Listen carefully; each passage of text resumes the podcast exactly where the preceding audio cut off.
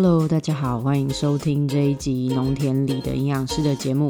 最近开始有人在我的粉丝专业留言，也开始有人在 Apple Podcast 给我鼓励，非常感谢大家的支持。做 Podcast 本来就不是我的本业，就是只是为了好玩才开始做。那有些题目做了之后，发现其实蛮好的。就比方说，当有一些朋友对某一些在营养上的问题的时候，我就可以直接请他们去听节目，能够找到志同道合的支持者，其实感觉很不错。所以就是再次感谢大家。那就赶快开始我们今天要破除的迷思：不喝牛奶改喝豆浆就万事足了吗？会选择做这个题目的最主要的原因是，其实就是在呃十月七号的时候，上下有发布了二零一九年粮食供需年报的这个整理的报道。那我会把链接放在说明栏，大家可以点进去看。我觉得上下游在呃粮食供需年报的这一题上面，他们其实非常的认真，就是其实已经连续好几年做了粮食供需年报的整理。那报道里面会提到该年度台湾进口粮食的销涨，还有人口平均摄取食物的量。那今年呢，在里面特别提到的是，国人食肉量已经超过了吃杂粮的总量。然后还有另外一个很呃令人感到难过的消息，就是我们的粮食自给率又再次的开始走下坡。那今年粮食自给率呢是百分之三十二点一。除了这些之外，他也提到了杂粮黄小玉的自产和进口的现况。黄小玉是谁呢？就是黄豆、小麦和玉米这三种食材进口的量啊，和国产量的改变。呃，细节的话，我这边就不多赘述，大家可以去看报道。今天想要特别跟大家提到的是，台湾国产黄豆的量和飞机改黄豆的进口的量，相较于过去几年都提升了一些。表示国人对国产啊飞机改黄豆的接受度和重视度也逐渐的在提升。对于国产黄豆而言，其实是非常好的消息。那因为在这个报道啊，就顺势的做起了这一题。常常会有人问我说，到底是牛奶比较好，还是豆浆比较好？就 Google 一下，网络上随便一查，就是牛奶跟豆浆的关键字，就会发现其实有很多的营养师。都做过这一题，那我的角度是，除了从营养学来看待这件事情之外，就是还是会呃稍微跟大家提一下和环境有关系的部分。关于牛奶和豆浆，我们先撇开口腹之欲不谈，我们先来谈一谈这两种食物的营养。首先，牛奶跟豆浆都是很好的蛋白质来源。那所谓好的蛋白质来源是什么意思？主要跟组成这个蛋白质的氨基酸有关系。吼，呃，人类身体需要的氨基酸总共有二十种，那其中十一种呢是我们身体会自行合成的，另外九种。就需要靠摄取食物来得到，我们就称这九种氨基酸叫做必需氨基酸。那如果一个食物里面的蛋白质的组成是有非常丰富的必需氨基酸的话，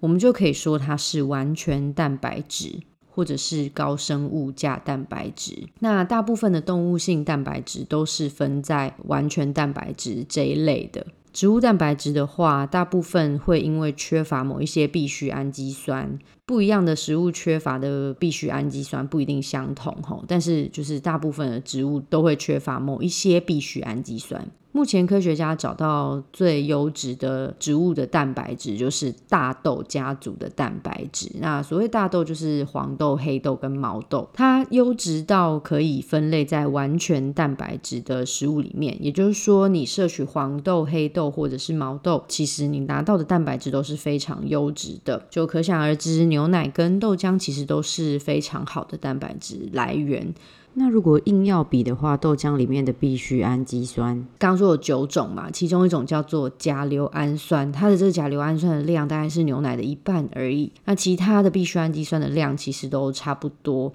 虽然是输牛奶一点点，但是呃豆浆其实还是非常不错的蛋白质来源。那第二个我们要提到的是矿物质。就和我们上一集讲到的铁一样，大部分动物性蛋白质的矿物质是比植物性蛋白质来的多，然后又来的好的。那这边我们特别拿钙质出来讲，这是其实也是普遍我们大家认为牛奶含有的丰富的营养素之一。那钙质，呃，是对我们人的骨骼和牙齿来说都是非常重要的一个呃矿物质。虽然说它很重要，但卫福部在二零一三到二零一六年做的国民营养调查里面发现，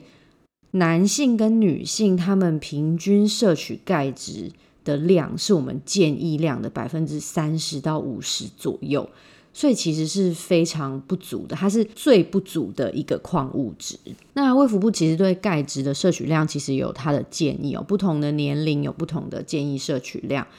呃，随着你的呃当时的生长的条件，或者是你生长的状态，有不同的建议量。四到六岁是六百毫克，七到九岁是八百毫克，那十到十二岁大概是一千毫克，十三到十八这个青春期的时间，我们需要的钙质更多，是每天是一千两百毫克。那十九岁以上的成人呢，每天的建议量是一千毫克。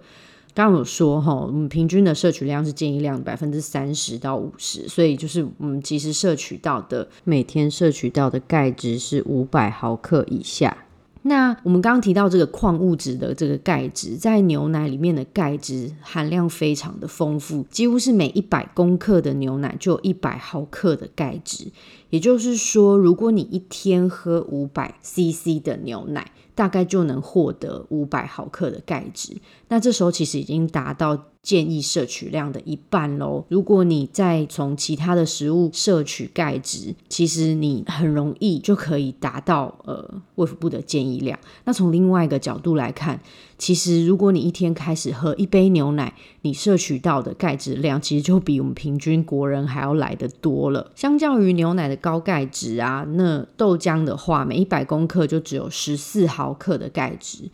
所以，如果喝牛奶跟喝豆浆，它摄取到的钙质就差非常多。那前面我们提到的是蛋白质跟钙质的部分，第三个我们提到的是脂肪跟胆固醇。那嗯，这两个东西其实因为有些人他有特殊饮食的需求，或者是他有特殊的疾病，所以呢，他饮食就会呃被限制一整天脂肪的摄取量。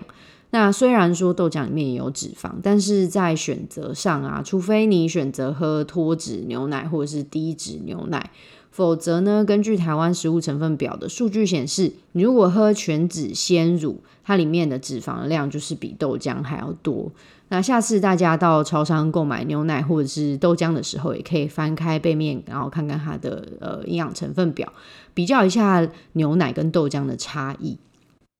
现在其实不管是牛奶还是豆浆，在超商里面的产品都非常的多元。有的时候，其实你在呃翻开来看的时候，会发现很多很有趣的事情。那也很欢迎各位听众跟我们分享。那刚刚讲到的是脂肪，那胆固醇的部分呢，要请大家记得一件事情，就是植物的食物里面是没有胆固醇的。再讲一次哦，植物的食物里面是没有胆固醇的，所以牛奶里面有胆固醇。但是豆浆呢？豆浆是植物哦，所以豆浆里面是完全没有胆固醇的。OK，那再来呢？结束了这些比较大的营养成分之后，要跟大家提到的是豆浆里面一个很特殊的植化素，叫做大豆异黄酮。那它其实呢，跟我们女性的荷尔蒙的结构是很像的，所以它呃，在人体里面又可以扮演雌激素。的这种角色虽然不是完全，但是可以部分的部分取代，或者是部分的有这样子的作用。那所以如果是呃女性的停经期的话，其实你呃多多摄取大豆类的食物，它是可以缓解你在更年期的这些不适的症状。但同时呢，又因为它有大豆异黄酮的这个特性，所以还是要注意它的摄取量。好，如果吃太多的话，你可能还是会吃进太多的这个植物雌激素。所以呢，嗯，不要因为听起来好像脂肪少、胆固醇少，然后就过量使用。我们刚刚从蛋白质，然后到钙质，到胆固醇，到植化素，其实讨论了非常多不同的营养素。那如果是从蛋白质的品质上来看的话，好像是牛奶赢啊；如果是从钙质的含量来看的话，好像也是牛奶赢。可是如果你的饮食不想要有太多的脂肪或者是胆固醇的话，这个时候就变成是豆浆赢。那如果你的饮食可能需要一些大豆异黄酮来帮助你的话，在豆浆跟牛奶比的时候，好像也还是豆浆赢。所以到底是豆浆比较厉害，还是？牛奶比较厉害，其实我们没有办法从单一的条件去把它选出来，就这两种食物都有它各自的优点，所以还是要看个人的饮食需求。那不喝牛奶喝豆浆就万事足了吗？这一题我们最后再来揭晓吼，因为毕竟饮食其实是非常看个人需求的。除了我们上面讨论到的这些营养条件之外，其实还有其他个人饮食习惯的条件不同。比方说，你是一个喝牛奶会拉肚子的人，或者是比方说你坚持全素饮食，或者是说你不忍心牛的生长环境，所以你不喝牛奶。你不喝乳制品，你不吃乳制品，等等之类的，就是，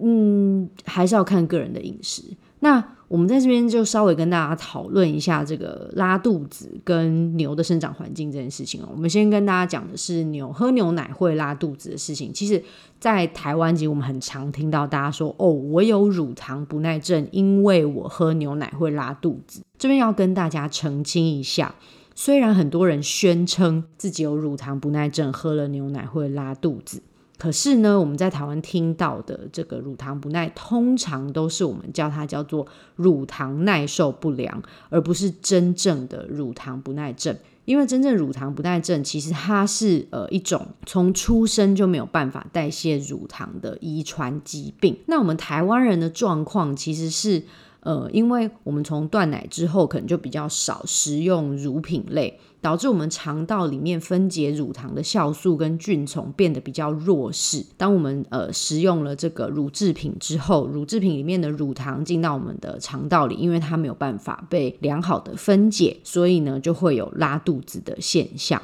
那如果说你慢慢的开始接受乳制品，比方说你可能开始一个礼拜开始喝一次牛奶。然后，或者是你开始试试看吃优酪乳、优格，或者是吃 cheese，然后我们慢慢的去把我们肠道里面可以分解乳糖的这个环境给重建回来，也许，也许腹泻的状况就能够缓解。可是这个时间的长短，依每一个人的状态不同，它会有不同的。长度，也许你要过半年啊，有些人可能很快，还一个礼拜，他可能每天都喝，每天都拉完之后他就好了。那可是你可能喝了半年，你可能还是有一些些的不舒服的症状，就是要看个人啦。但是我可可以给大家一些建议，就是如果你喝牛奶或是你喝奶类真的很不舒服的话，可以先从它的加工的产品，比方说 yogurt 或是 cheese 开始，慢慢的尝试。除了喝牛奶拉肚子的这一群人，他们不喜欢喝奶类之外，其实还有另外一群人，他们也不太能接受喝奶。就是这一群人呢，其实是把呃牛奶跟动物福利放在一起谈的。他们可能觉得喝牛奶对小牛很残忍，或者是喝牛奶会对环境比较不友善。那我觉得我们讲到嗯这一题的时候，就是它比较复杂，因为它不是单纯的只是从科学上面去探讨，就很多人会讲到从人道的这个角度去讲，那就是。比较复杂，如果硬要来谈的话，其实还是有迹可循哦。嗯，毕竟我们人类从开始农耕和豢养动物那个时候开始，我们其实就已经不可能真正的不影响环境，因为我们要喂饱这么多的人，我们不可能完全对环境是不扰动的。关于动物的这个部分，我们就只能从动物科学、动物行为上面不断的精进，然后增加人类的知识，了解动物的习性，然后我们渐渐的去改变动物的生存条件，那让人类在获取自然资源的同时，减少对其他生命，就是减少其他生命的痛苦，或者是我们尽量去维持生态能量的流动。所以我的看法会是。呃，如果我们真的要摄取动物性蛋白，那我们就要珍惜所有我们吃到的动物性蛋白，并且适量的食用。最好的话呢，是提供动物良好的生长环境。台湾现在其实有很多的农场都朝向让动物福利更好的方向去准备饲养牛只、饲养动物的环境。那我觉得在这样子的呃，因为我们已经开始有了这些农场，所以嗯，给大家建议可能就是你去多看或者是多听这些农场的状况。当开始有人去关心的时候，或者是当开始有人去选择更好的呃产品的时候，我们的消费行为可能就能够让这个大环境里面友善动物的农场越来越多。那所以我的建议其实会是，如果你真的是不知道要不要选择的话。我的建议会是，如果你的经济许可，就尽量去选择好的农场的产品。那如果说支持好的农场的产品，对你的经济来说负担很大的话，那就你的经济条件可以去设定一个购买的消费频率。就是还是很看个人。那在每一次你的消费选择当中，如果你都选择对动物福利比较好的农场的时候，也许市场就会慢慢发现消费者的消费行为是比较偏向友善环境的农场，那市场就有可能越来越多的供应者朝向友善动物的方向去发展。当有消费者愿意去支持生产者的时候，生产者可能也会更愿意投入让动物。生活更加舒适的这些硬体设备，然后后呢，呃，让动物有更好的生活环境。不过，其实选择比较好的养殖环境或者种植环境的这个呃行为，就是消费者来做的这个行为，就是其实也只是把外部成本内部化而已。就是我觉得这还是看个人的选择跟你的需求。讲了这么多跟牛奶选择有关的话题，那其实也要来提一下跟豆浆有关的话题哦。就是我刚最前面有提到，会选择这一题，就是因为二零一九年农业统计资料这个粮食供需年报里面。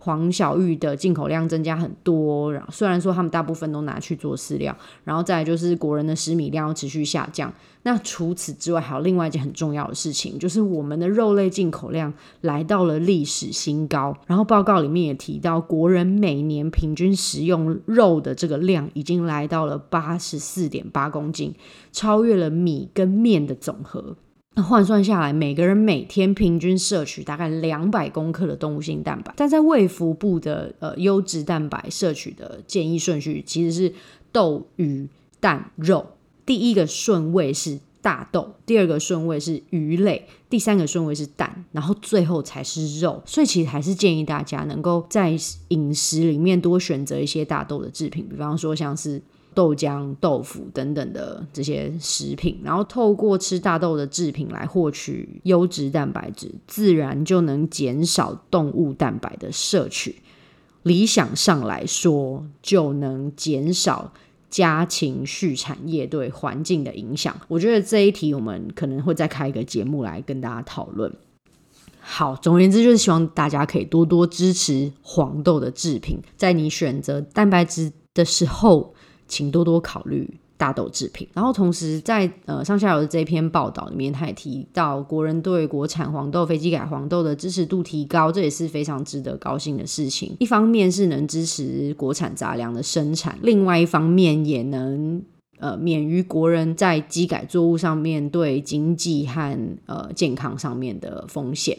所以在刚才呃牛奶的建议上面，是希望大家能够选择友善动物的农场。那豆制品的建议呢，就是希望大家能够选择以国产黄豆为原料的豆类制品，不会由于外部成本内部化的关系，就是选择国产黄豆的价钱绝对是比呃进口黄豆还要来得高。那其实还是一样，就是依照自己的能力去调整你的消费。那如果说你真的没有办法支持国产黄豆，因为它真的太贵的话，那还是建议大家就是要尽量挑选非机改黄豆的。各类制品，好，大家在消费之前都可以看一下它的成分。现在就是规定要写机改或是非机改的黄豆。好，说了这么多牛奶跟黄豆的事情，那各位呢，到底因为各种原因不喝牛奶，那能不能用豆浆来取代？如果我们从蛋白质来看，其实这两种都是非常好的蛋白质。所以，呃，如果你选择喝豆浆，当然你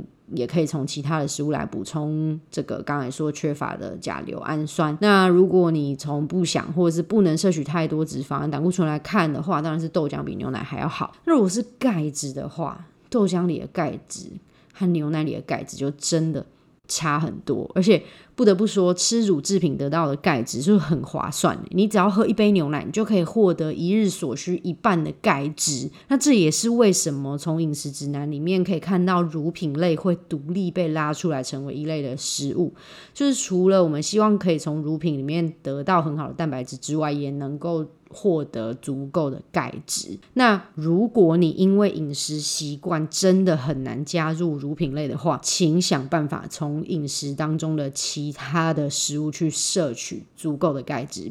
比方说，如果你吃素，那你可以从冻豆腐、传统豆腐、豆干这一类含有。呃，它在加工的过程里面还会添加一些含有钙质的凝固剂，它相较于豆浆就有更多的钙质。我再讲一次哦，大豆制品里面，冻豆腐、传统豆腐、豆干这一类的有呃比较粗的口感的这一些豆制品，它里面就含有比较多的钙质。然后呢，其他的蔬菜，比方说像野苋菜、甘蓝菜这一类，它们的苋菜或是芝麻，它的钙质也是蛮多的。那其他动物的话，就比方说像是小鱼干或是虾皮这一类。你会吃到它的骨骼或是外壳的动物，你也可以拿到比较多的钙质。那有有一些网站上会建议大家，就是可以把牛奶跟豆浆打在一起，那这样